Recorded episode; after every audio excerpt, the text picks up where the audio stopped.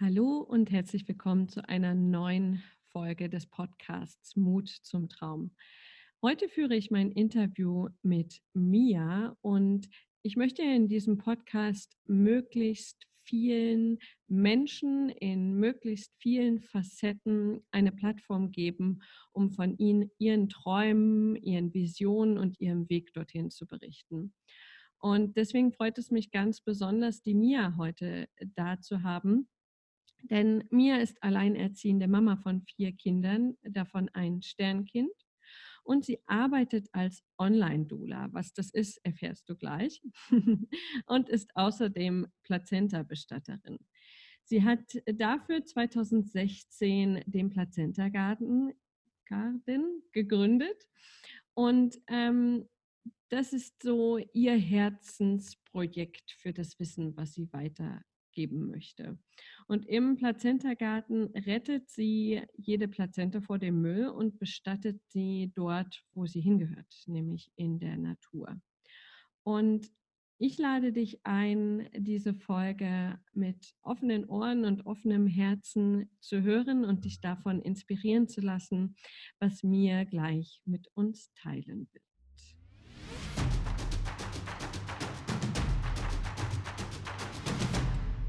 Hallo und herzlich willkommen, liebe Mia. Ich freue mich sehr, sehr, dass du heute für das Interview hier bist, dass wir uns verabredet haben, dass wir zusammengekommen sind und freue mich auf deine Gedanken, auf das Wissen und die Erfahrung, was du teilen wirst, was sicherlich meinen Horizont auch noch erweitern wird und bitte dich jetzt zu Beginn, dich den Zuhörern mal vorzustellen. Also ergänzend zu dem, was ich gesagt habe. Wer bist du? Was machst du? Hm, was treibt dich so an? Ja, hallo. Äh, und zwar, äh, mein Name ist Mia González Berducido. Ich bin Online-Dula und äh, Plazenta-Bestatterin. Ich bedanke mich von ganzem Herzen bei dir, dass ich heute Gast in deiner Podcast-Sendung sein darf. Und ich arbeite online und als Plazenta-Bestatterin arbeite ich hier regional zwischen Frankfurt und Mannheim. Mhm. Kannst du unseren Hörern, die da vielleicht noch nicht so tief drinstecken, ähm, erklären, was eine Dula eigentlich macht? Eine Dula ist eine geburtserfahrene Frau, die Schwangere begleitet auf dem emotionalen Weg während der Schwangerschaft, bei der Geburt und im Wochenbett und auch im Baby äh, oder im ersten Jahr von einem Neugeborenen. Und ich äh, arbeite hier in äh, der Gegend äh, Südhessen zwischen Frankfurt am Main und Mannheim regional. Begleite ich Frauen ins Krankenhaus oder ins Gebäude wenn sie eine Hausgeburt haben wollen, auch bei der Hausgeburt. Ich äh, bin dafür äh, da, emotional die Frau zu stärken, ihr Mut zu machen, ihr Energie zu geben, eine selbstbestimmte, erfolgreiche Geburt zu erleben, damit sie ein stressfreies Baby in den Händen hält und eine wunderschöne Wochenbettzeit erleben darf. Und ich arbeite hier regional und auch online. Mhm. Wie kann man sich das denn online vorstellen? Weil ich habe jetzt ein, ein, Bild davon, wie du Frauen begleitest, so vorher und unter der Geburt und danach. Ähm, persönlich, ähm, wie funktioniert das online? Online ist das so, die Frauen, die äh, setzen sich mit mir in Verbindung. Wir haben erstmal ein kostenfreies Infogespräch Dabei erzähle ich den Frauen, wie das alles abläuft, von der Schwangerschaft bis zum Wochenbett. Das heißt, die Frauen werden in der Schwangerschaft zweimal äh, mit mir online persönlich gecoacht. Das mache ich genau dasselbe, äh, was ich auch äh, bei Frauen mache, die ich zu Hause besuche. Ich mache da überhaupt kein das ist halt über die Facecam und über WhatsApp, Skype oder Zoom. Das können sich die Frauen einfach selber aussuchen. Und äh, ich stehe für die Frauen auch äh, 24 Stunden, also sprich täglich, wenn sie eine Frage haben oder Ängste oder irgendwelche Zweifel, stehe ich ihnen zur Verfügung äh, in Form von WhatsApp. Ich habe auch eine kleine WhatsApp-Gruppe, wo auch die Frauen drinnen sind. Die können sich dann auch intern austauschen. Und ich begleite auch die Frauen einmal die Woche über Zoom. Das heißt, äh, einmal die Woche treffen wir uns abends über Zoom und unterhalten uns über äh, die äh, Schwangerschaft, über das Wochenbett, über die Geburt, über die Geburtswünsche. Und ich erzähle ihnen dann über bestimmte Themen in der Schwangerschaft, wie zum Beispiel, wie man sich bei der Geburt entspannt, über Geschwisterkinder, über Atemtechniken, weil ich Geburts, äh, ich bin auch Entspannungscoach und Kosmetikerin, dann lasse ich auch diese Sachen mit einfließen, weil äh, wenn mich jemand fragt, welche Kosmetik gut ist in der Schwangerschaft, dann kann ich ihnen dann auch erzählen, was halt dann auch gut ist. Und das machen wir dann alles einmal die Woche über Zoom, dass wir uns dann in so einem virtuellen Raum treffen und uns einfach in äh, einem kleinen Frauenkreis austauschen. Mhm.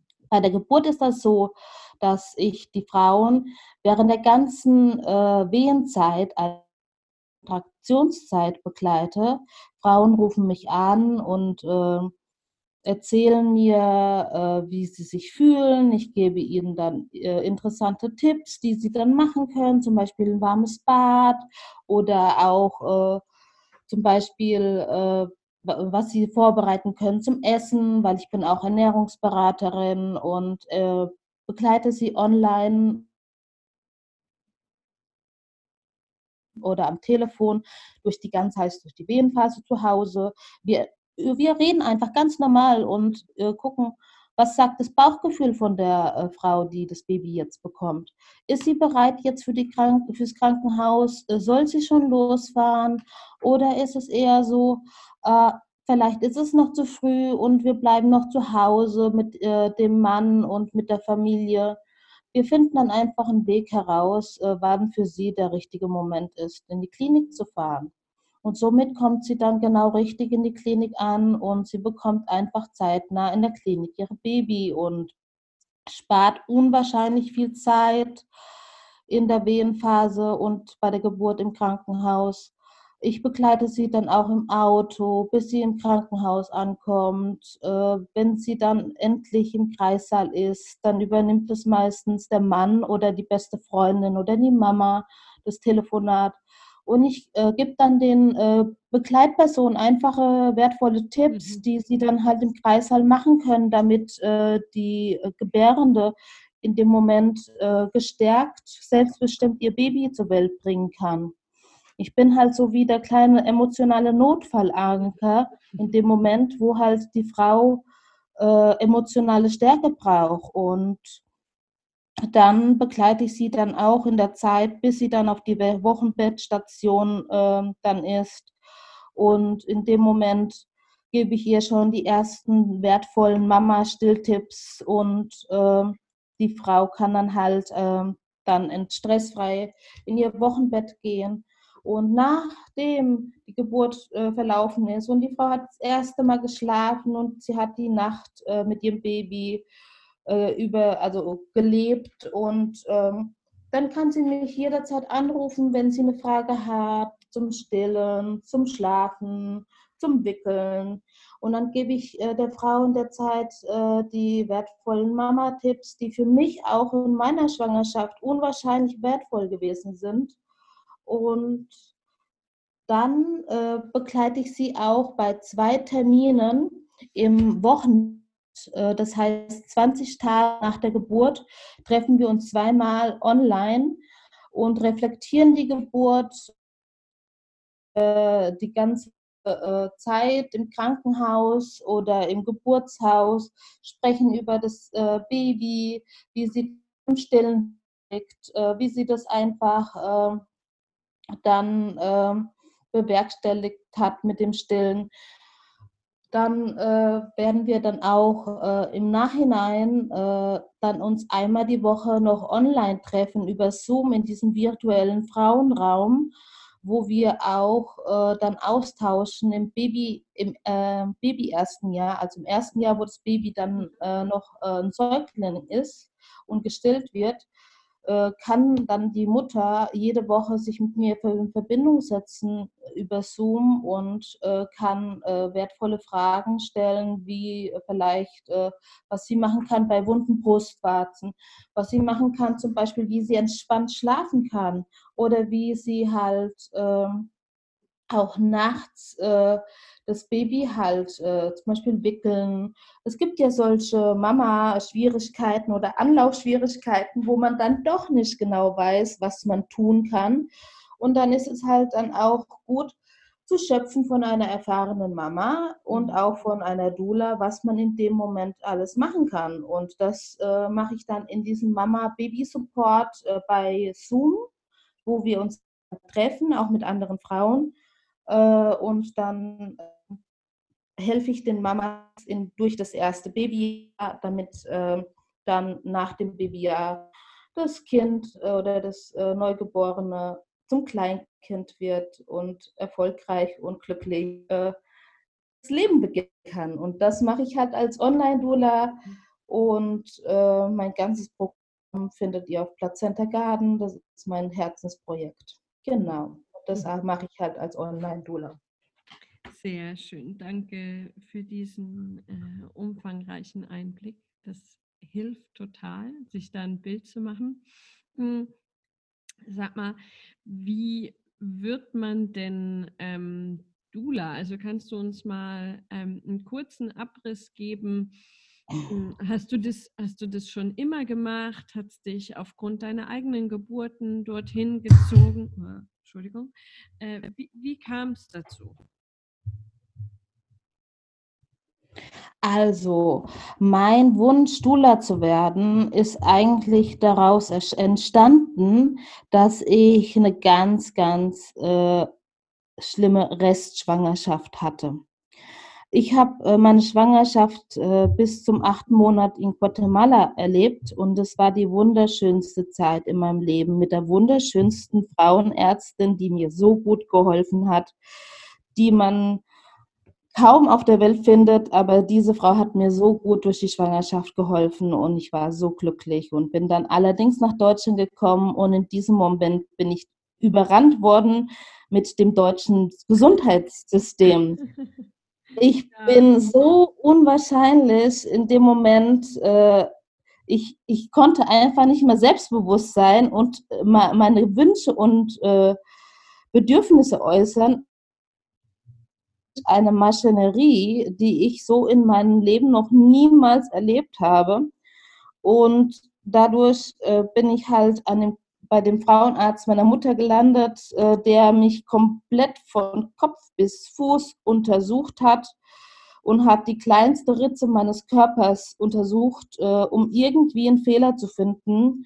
Und er hat auch Fehler gefunden. Er hat gemeint, mein Kind hätte eine kleinere Niere, er wäre übertragen, er wäre, äh, es wäre so wenig Fruchtwasser. Dann hat er Chlamydien festgestellt.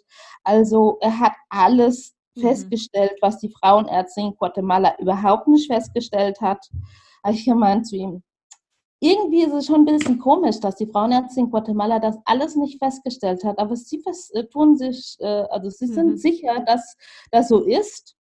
Und ich war schon bei einer sehr guten Frauenärztin dort in Guatemala, weil sie ist wirklich einer der führenden Frauenärztinnen mhm. gewesen. Mhm. Und äh, jetzt komme ich nach Deutschland und äh, ich bin einfach nur verkehrt als Schwangere und irgendwie habe ich gedacht, irgendwie stimmt was nicht. Und dann bin ich auch noch über die 42. Schwangerschaftswoche gegangen und die haben mich halt zwangseingewiesen im Krankenhaus und ich habe fünf Tage gewartet, bis mein Baby mit Einleitung im Krankenhaus gekommen ist. Mhm. Und bin ich dann so dermaßen äh, fehl als Frau, mein Baby nicht eigenständig auf die Welt zu kriegen, bin ich irgendwie naturell, irgendwie nicht gesegnet, Wehen zu bekommen. Mhm. Und irgendwie habe ich so das Gefühl, mit mir stimmt als Frau überhaupt alles. Also ich bin einfach in keinster Weise weiblich genug, um ein Baby zu bekommen. Mhm. Und dann bin ich dann halt zu einem Geburtsvorbereitungs-, äh, Geburtsnachbereitungskurs, also so eine Rückmeldung gegangen und mhm. die Hebamme hat mir dann halt äh, ein Buch gegeben. Das war ein Buch von Julia Dippern und da habe ich dann halt das erste Mal kurz gehört über Doulas. Mhm. Und ähm, dann habe ich ein bisschen recherchiert und dann habe ich die Melanie Schöne dann im Internet kennengelernt, also sprich Ausbilderin bei Doulas in Deutschland. Und dann habe ich äh, geguckt, wann die Ausbildungen da sind, weil in dem Moment, wo meine Schwangerschaft ja so schlimm gewesen ist, die letzten paar Wochen, mhm. und die Geburt ja so schlimm im Krankenhaus gewesen ist, habe ich gedacht, in dem Moment, ich muss unbedingt anderen Frauen helfen, das nicht zu bekommen. Und deswegen habe ich dann halt mich mit Melanie schön in Verbindung gesetzt und habe äh, sie gefragt, wann die nächste Ausbildung ist. Und sie hat mir dann gesagt, da und das ist die Ausbildung. Das ging dann bei mir irgendwie organisatorisch nicht.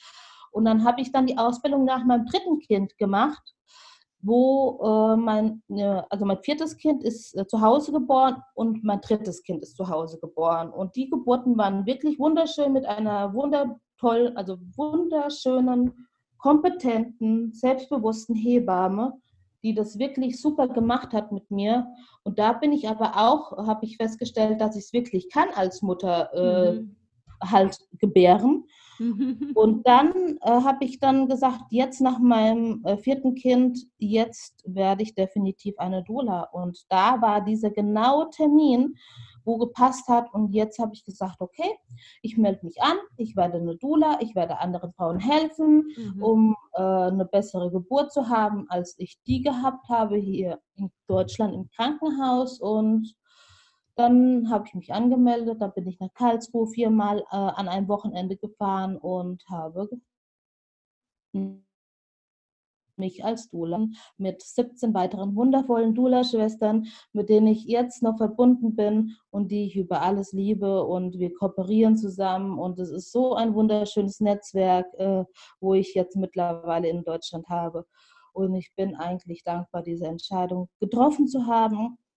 Und ähm, genau, und diese Ausbildung habe ich dann halt äh, begonnen, weil meine Geburt mhm. absolut nicht so gelaufen ist, die natürlich gewesen wäre. Mhm. Genau. Was, was wünschst du dir für die Frauen, die du begleitest? Wie sollen die sich fühlen in deiner Begleitung als Dula? Also ich möchte, dass meine Frauen, die ich begleite, sich fühlen, als ob ich ihre Schwester wäre, als ob ich irgendwie ein Teil ihrer Familie wäre und sie in dem Moment äh, vertrauensvoll jede Frage mir stellen können.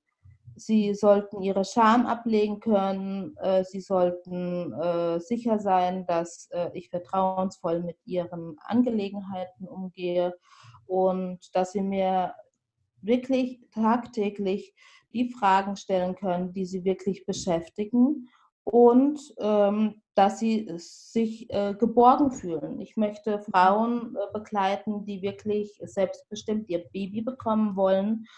Und ähm, ich möchte einfach, dass sie ein glückliches Gefühl danach äh, mhm. irgendwie im Herzen spüren, dass äh, meine Hilfe und meine Arbeit ihnen geholfen hat, äh, eine glückliche Familie zu beginnen. Mhm. Genau. Mhm.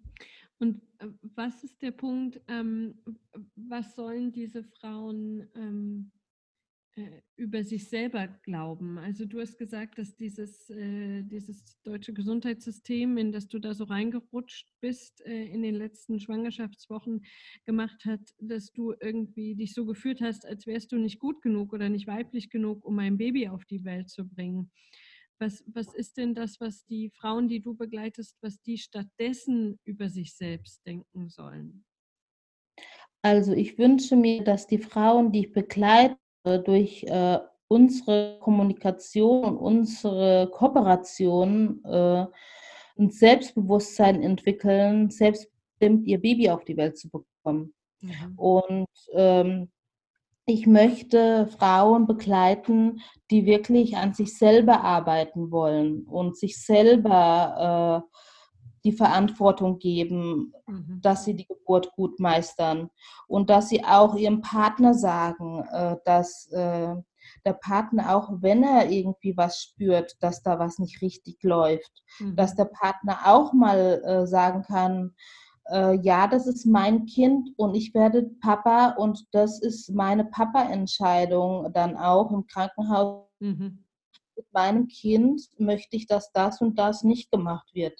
Mhm. Ich möchte sie schon stärken, dass die Geburt so äh, läuft, dass die beiden, also Papa und Mama, glücklich und selbstbestimmt ihr Baby zur Welt bekommen können. Mhm. Würdest du auch sagen, dass das deine berufliche Vision ist, dass das das ist, was dich, was dich antreibt, wo du ähm, hin willst beruflich, dass das bei immer mehr ähm, Frauen bzw. Familien so ist, dass die glücklich und selbstbestimmt ähm, ihr Baby auf die Welt bringen können? Auf jeden Fall. Also meine Dula-Arbeit ist zu 1000 Prozent von ganzem Herzen meine totale Berufung. Mhm. Und ich möchte auch Frauen in den, Span äh, in den Sprachen Spanisch und Deutsch äh, unterstützen, ihr Baby selbstbestimmt zur Welt zu bekommen. Und da ich auch merke, dass äh, es in einigen Regionen auf der Welt in keinster Weise eine Dula gibt, äh, wie zum Beispiel äh, in einigen Bereichen auch in Mittelamerika oder auch in Deutschland, in, zum Beispiel in Mecklenburg-Vorpommern in einigen Ecken mhm. oder Sachsen gibt es da auch oder auch im Schwarzwald. Also es gibt so einige Ecken in Deutschland, es gibt und äh, mhm. deshalb habe ich einfach die Vision, auch diesen Frauen zu helfen, die halt in, in ihrer Region, in ihrer unmittelbaren mhm. Nachbarschaft gar keine Dula finden und aus diesem Grund möchte ich einfach meine Berufung von ganzem Herzen leben und ich bin zu 1000 Prozent dahinter, dass ich äh, den Weg gehe und meine Vision dadurch leben kann. Mhm. Ich habe gerade Gänsehaut. Schön. Mhm. Ja, ähm, das ähm, klingt toll und man spürt mit jeder Faser, wie es deins ist, wie es das ist, was du in die Welt tragen möchtest. Das ist ähm, ganz, ganz, ganz toll. Mhm. Kannst du uns ähm, noch einen Einblick geben in den Teil deiner Arbeit, wo du mit der Plazenta arbeitest? Das ist ja auch so ein Thema. Hm, ich weiß nicht, wie du das siehst. Du steckst da mehr in der Materie.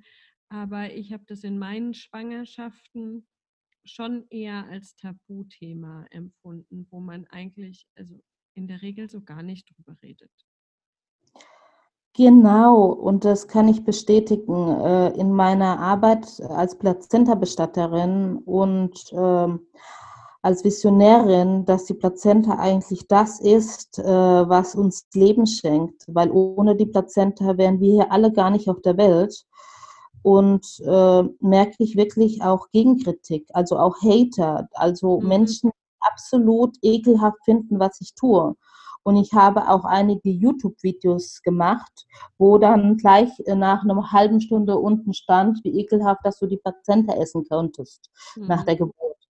Äh, es gibt Menschen, die damit überhaupt nichts anfangen können. Mhm. Und es ist auch genauso gut. Äh, ich finde das nicht schlimm, wenn Menschen äh, das Bewusstsein noch nicht haben. Ich finde einfach nur, die Plazenta ist das Kraftwerk, das wir haben, das uns das Leben geschenkt hat. Und warum sollten wir das nicht wertschätzen? Mhm. Warum sollten wir das nicht ehren und danken, damit wir hier auf der Welt sind? In anderen Kulturen wie Indonesien, Bali, Guatemala, äh, Südamerika gibt es auch viele Länder. Es gibt auch Marokko und andere Länder auf der ganzen Welt. Da machen das die Menschen ja noch. In mhm. Guatemala ist das so, dass die Hebamme nach der Geburt mit dem Vater auf einen Acker geht. Das ist ein symbiotischer Acker. Da wächst äh, drei Gemüsesorten. Das ist einmal Kürbis, einmal Bohnen und einmal Mais nebeneinander in einer Symbiose sowie Nabelschnur, Baby und Plazenta. Und in diesem Acker wird die Plazenta bestattet. Und das ist ganz normal dort.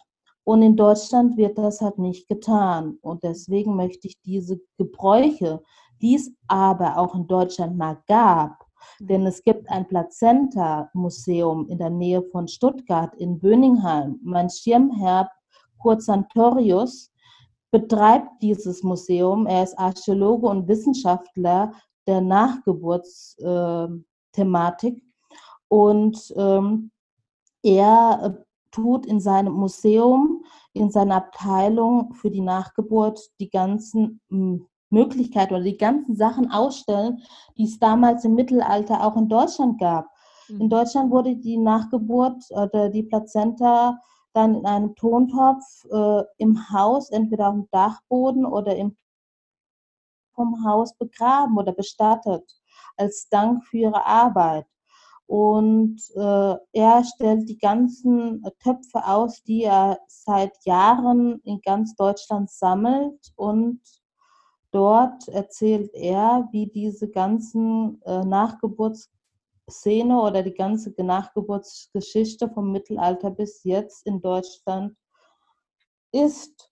Und ähm, das hat mich halt auch 2016 bewogen, dieses äh, Projekt Plazenta Garden in, den, äh, in die Welt zu bringen. Aus dem Grund, weil ich möchte einfach, dass dieses Kraftwerk des Lebens, so ist die Plazenta in meinen Augen, wertgeschätzt wird und wieder äh, in die Gesellschaft einfließt, indem man die Plazenta halt einen Platz gibt nach der Geburt, zum Beispiel im Garten unter einem wunderschönen Lebensbaum.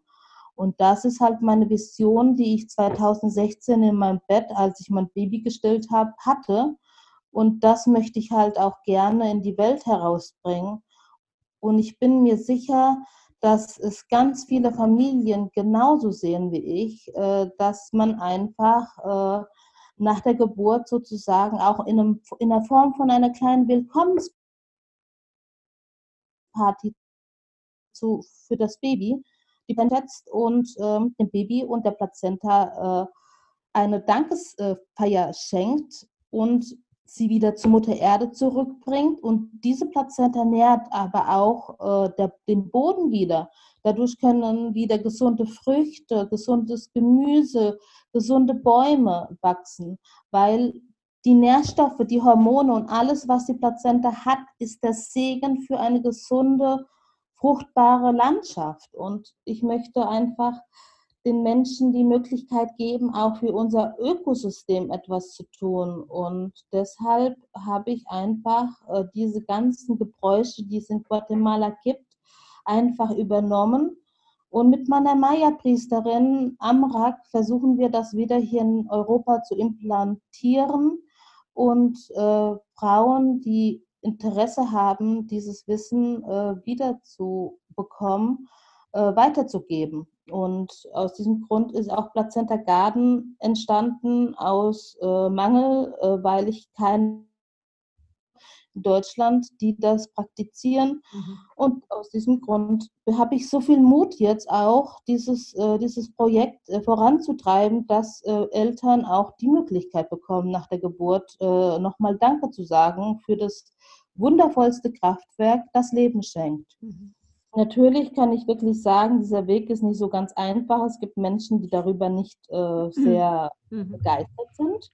Aber ich kann sagen, ich habe es auch ähm, geschafft, in meiner Familie äh, da mittlerweile die Wogen zu kletten. Und äh, ich bin ja, wie du weißt, alleinerziehende Mutter von drei lebenden kleinen Kindern. Äh, und ich war verheiratet mit einem Guatemalteken der hat halt leider nicht hinter der Meinung gestanden, dass die Plazenta halt was mhm. Wertvolles ist. Ähm, aber ich habe meine Vision so stark gespürt, wo ich wirklich gesagt habe, dass es mir wichtig ist, meine Mission zu leben. Und ich habe versucht, in meiner Ehe auch äh, einige Male das anzusprechen und meine Wünsche zu äußern. Allerdings hat es dann auch in meiner Ehe nicht so funktioniert, dass ich auch meinen Traum als Dula und Plazenta-Bestatterin leben durfte. Und deswegen bin ich auch jetzt auch alleinerziehende Mutter. Ja. Ähm, Kannst du sagen, was von diesen, du hast jetzt einige Herausforderungen angerissen ähm, bei der Umsetzung dieses Projekts. Was war für dich persönlich gefühlt die größte Herausforderung bisher und wie bist du damit umgegangen? Also die größte Herausforderung war eigentlich 2018, da habe ich im Kinderwunschkongress gesprochen über die Plazenta äh, bei Anne und Thomas Ziemann. Äh, und zwar, ähm, ich habe einfach ähm, irgendwie noch nicht die Sicherheit gehabt, über das Thema Plazenta zu sprechen, aus dem einfachen Grund, weil ich wusste ganz genau, dass es viele Menschen gibt da draußen, die die mhm. Plazenta in keinster Weise wertschätzen und ehren. Und ich habe einfach immer noch so die Angst gespürt, was werden die anderen Menschen darüber denken, wenn ich über die Plazenta rede. Und da habe ich wirklich 2018, äh, also da war es wirklich der Punkt, wo ich mich echt überwunden, überwinden musste, um äh, darüber zu beginnen zu sprechen.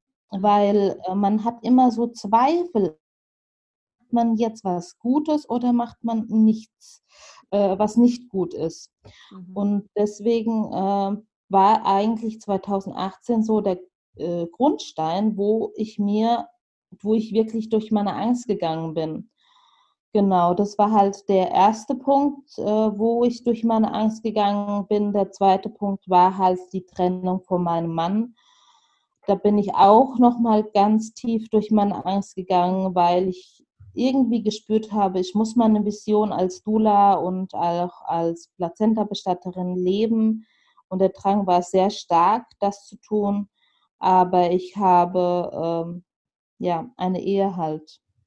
Verlassen. Und mhm. das war halt auch ein Punkt, wo ich durch meine Angst gegangen bin und äh, ja, ich hatte auch ziemlich viele Zweifel in dem Moment. Mhm.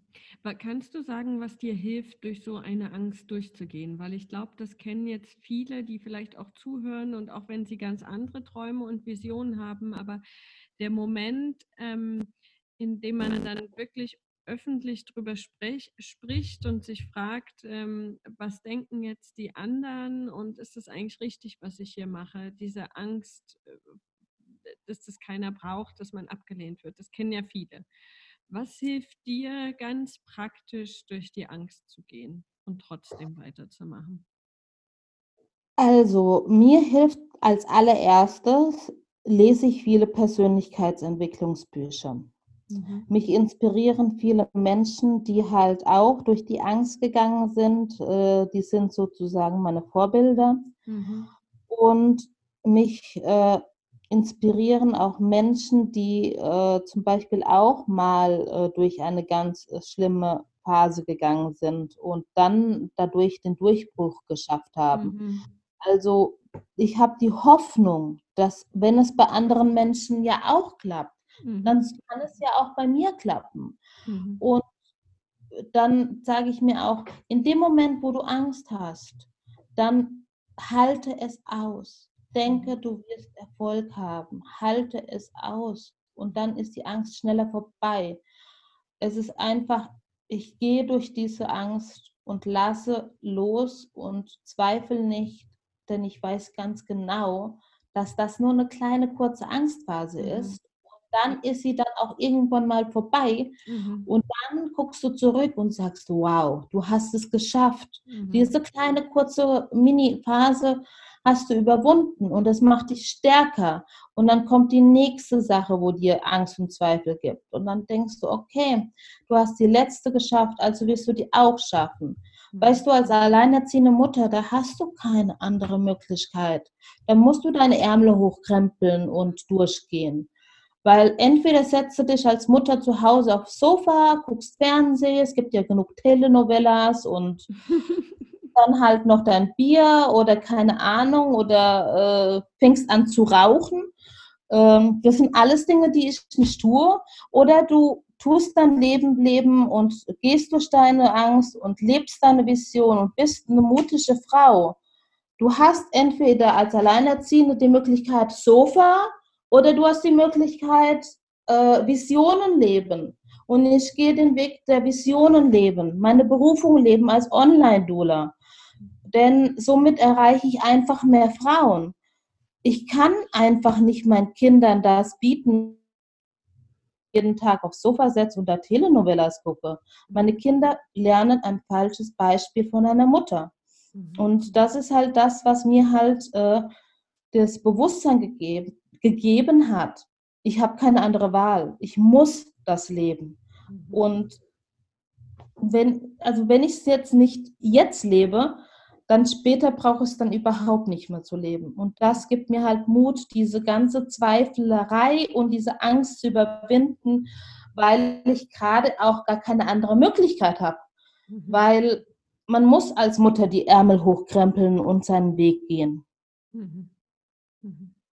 Ja, und da auch, ähm, du sagst, du hast keine andere Möglichkeit. Natürlich gäbe es die, aber mit so einer Vision, wie du sie in dir trägst, ähm, ist der innere Drang ja so hoch, dass du losgehen musst und da kannst du auch unendlich stolz auf dich sein, ähm, dass du dich nicht von dem Angst und dem Zweifel klein machen lässt, sondern wirklich so radikal, und das meine ich im absolut positiven Sinn, ähm, für deine Vision losgehst. Ja, und wenn, wenn das mal kein Vorbild für deine Kinder und für andere ist, dann weiß ich auch nicht. Ja, ne?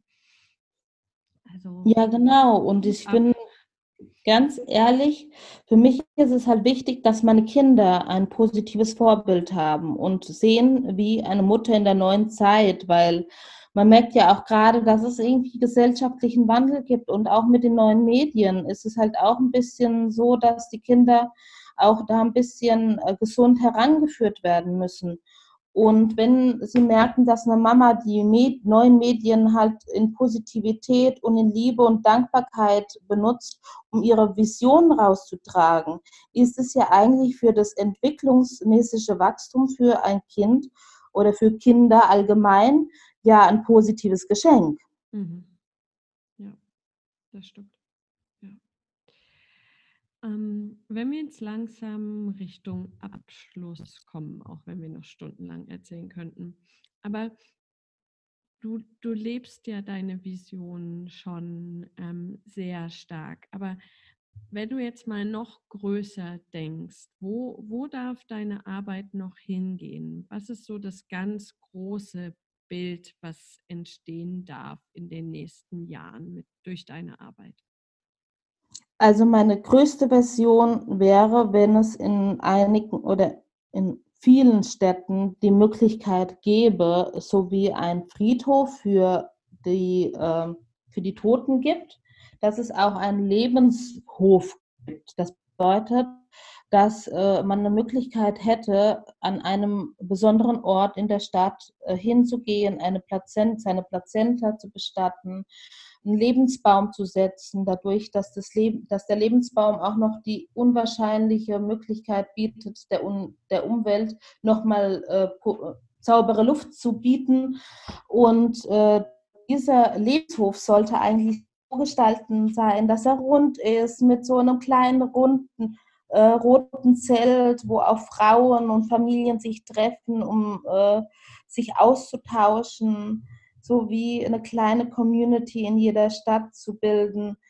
Und das ist so meine Vision für Plazenta Garden, dass es einfach jede oder es gibt einige Städte in Europa oder in Deutschland, wo die Möglichkeit besteht, für die Eltern ihre Plazenta der Mutter Erde wieder zurückzugeben und dass es noch so ein rotes Zelt gibt für einfach eine Community-Bildung. Das wäre mein größter, größter Traum für die Zukunft.